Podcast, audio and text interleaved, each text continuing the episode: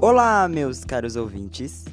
Vamos a mais um podcast e hoje estamos com um convidado mais que especial, meu amigo e graduando em Relações Internacionais, Gabriel Tupi, no qual iremos fazer um bate-papo sobre algumas teorias de relações internacionais importantíssimas para o entendimento do internacional. Vamos lá!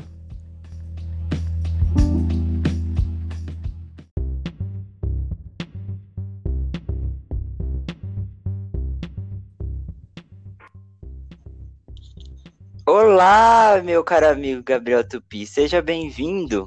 Tudo bem com você? Tudo certo, Lin. Muito obrigado pelo convite. Uma honra poder conversar com você sobre o nosso campo de estudo. Vamos nessa. A honra é toda minha. Então, as relações internacionais é uma área relativamente nova em comparação às mais clássicas, como direito e medicina. A partir disso, quando, por quem, como foi dado o pontapé inicial para esse setor tão recém-explorado, que é o das relações internacionais? Bem, nosso campo de estudo ele surge em 1919, pós Primeira Guerra Mundial, lá no País de Gales, com alguns pensadores é, aterrorizados pela, pela guerra, e a partir da cátedra de Woodrow Wilson, eles formam o primeiro curso de relações internacionais para que eles possam pensar formas de alcançar a paz. Então, esse primeiro momento é muito traumatizado pela guerra, com um discurso bem idealista, baseado nos pensamentos de Kant, né, com a paz perpétua kantiana, em que a diplomacia é uma boa forma de alcançar a paz. Então, eles corrente teórica deles acredita muito nisso. Mas acaba que com o início da Segunda Guerra Mundial, os idealistas eles caem por terra, porque toda a construção teórica de que a diplomacia alcançaria a paz, na verdade, chegou à guerra novamente. Então, foi a partir disso que um cientista político chamado Hans Morgenthau elabora uma teoria das relações internacionais chamado de realista. Ele baseia muito o seu pensamento nos escritos de Tucídides, da Grécia Antiga, é, do cientista político Maquiavel e também do ex-chanceler do segundo Reich alemão, é, Bismarck. Então, o Morgenthau ele vai trazer uma teoria em que ele estuda o sistema internacional, falando que o poder é o principal a principal força que move os estados nesse cenário, proporcionando as guerras, como inclusive a Segunda Guerra Mundial. Então, nosso curso e nossa nosso campo de estudo ele surge nesse contexto. Ele é marcado por esse primeiro debate entre realistas e idealistas e que, inclusive, perdura ao resto todo o histórico do nosso campo. Muito interessante.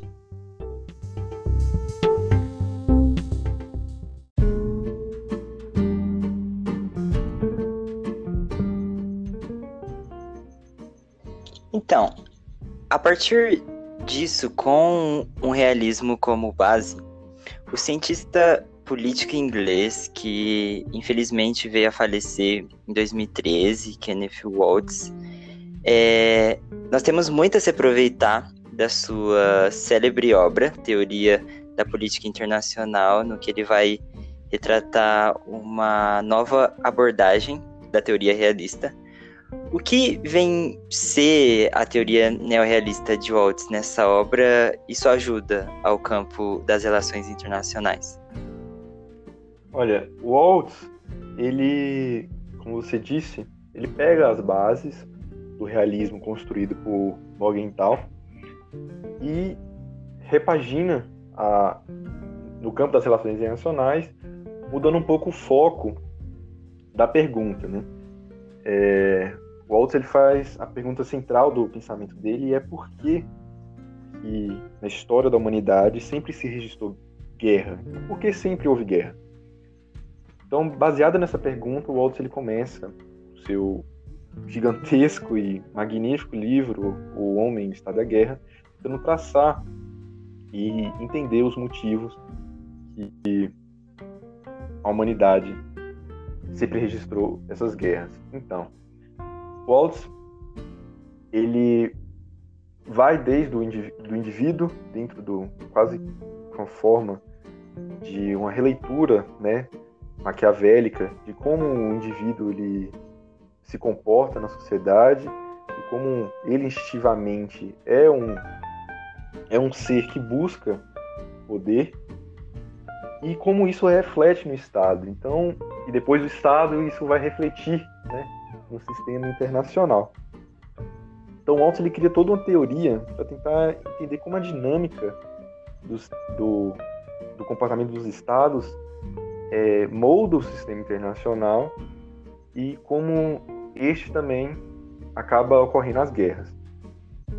O Waltz ele acredita que a anarquia internacional ela é fruto dessa busca por poder, desse egoísmo intrínseco ao ser humano e que os estados eles sempre vão buscar por, pelo topo da hierarquia, né?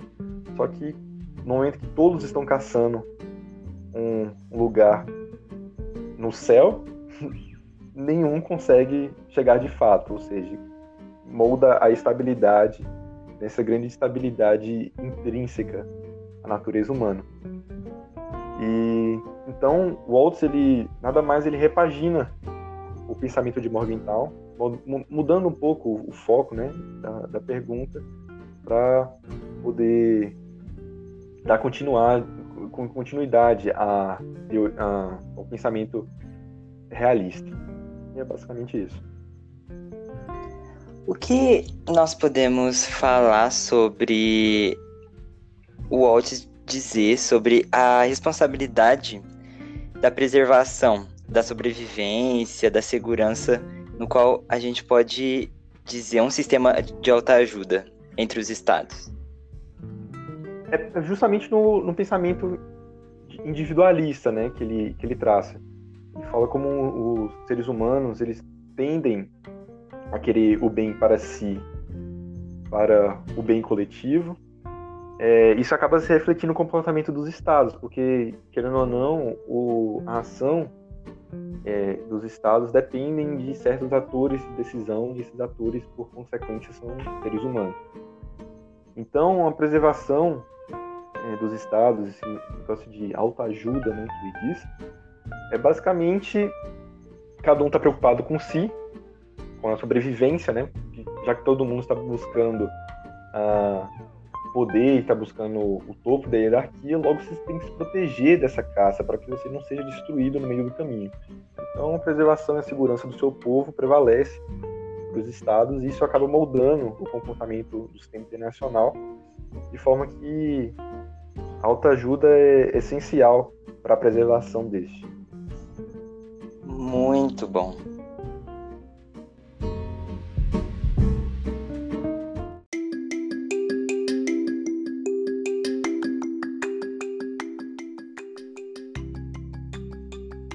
Então, continuando falando sobre as teorias das relações internacionais, é, além disso, fazendo uma análise das relações entre os países, ou queiramos dizer estados, atualmente, a teoria da interdependência complexa, elaborada por Robert Keohane e Joseph Nye, é uma teoria muito interessante, porque nos mostra essas interdependências entre os estados.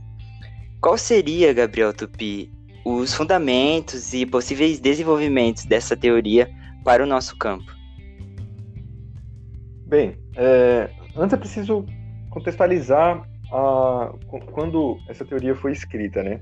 Primeira vez que Joseph Nye e Keohane é, escreve Independência Complexa em 1970, ou seja, mais de 10 anos após os escritos de Morgenthau, e eles começam a olhar ao sistema internacional da sua época e ver que tem coisas diferentes do que foi retratado por Morgenthau e por, claro, é, eles basicamente olhavam que não estavam mais em contexto de guerra, não havia um, um risco iminente ao aquecimento né, de uma guerra do nível mundial, apesar de estarem na Guerra Fria, eles começam a olhar que há papéis importantes além do Estado para a construção do sistema internacional. E aí que está a diferença e da teoria de Robert Keohane e Joseph Nye é entender que há outras dinâmicas de comunicação no sistema internacional.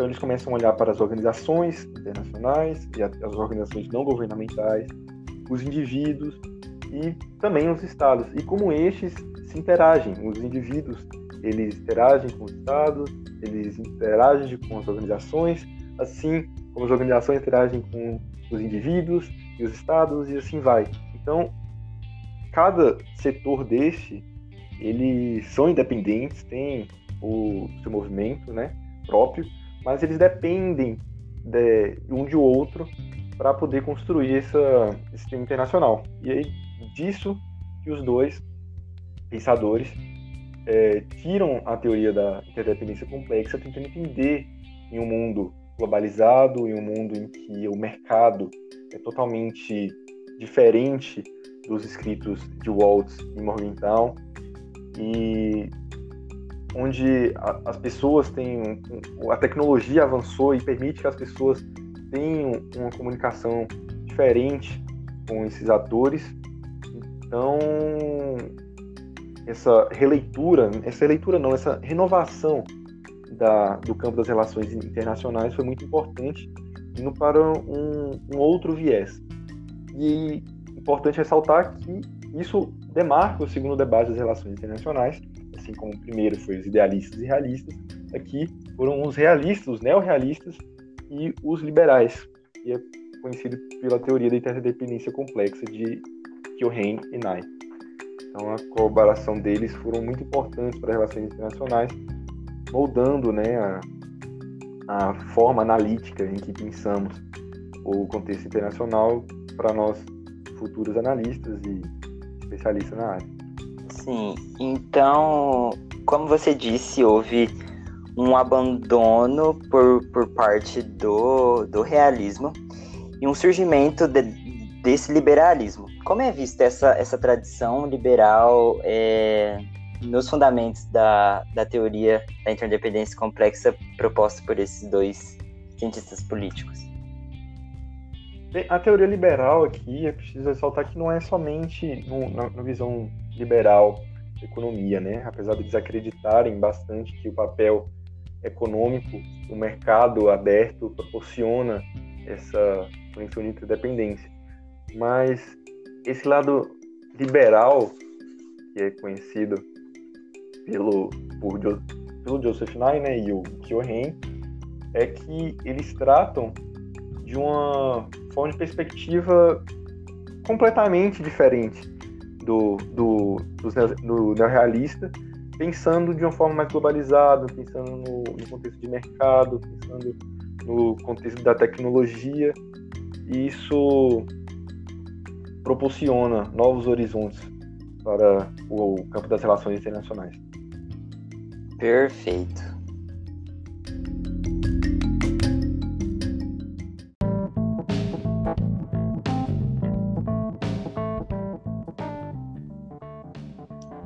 Nossa, meu amigo, foi um enorme prazer de te receber neste podcast de hoje, com esses primeiros debates das relações internacionais, além de entendermos um pouco mais sobre o assunto. Muito obrigado mesmo, Gabriel. Eu que agradeço, cara, pelo convite. Foi muito legal poder trocar essa ideia com você. Também gostaria de mandar um grande abraço ao, à sala, né? Segundo período de Relações Internacionais, nossos colegas. Também a nossa professora Chiara, que proporcionou esse encontro, né? Podemos conversar sobre o nosso campo e foi muito legal. Isso. Até a próxima. Até. E aqui ficamos com este podcast de debate das relações internacionais. Espero que todos os nossos ouvintes tenham gostado. Até breve.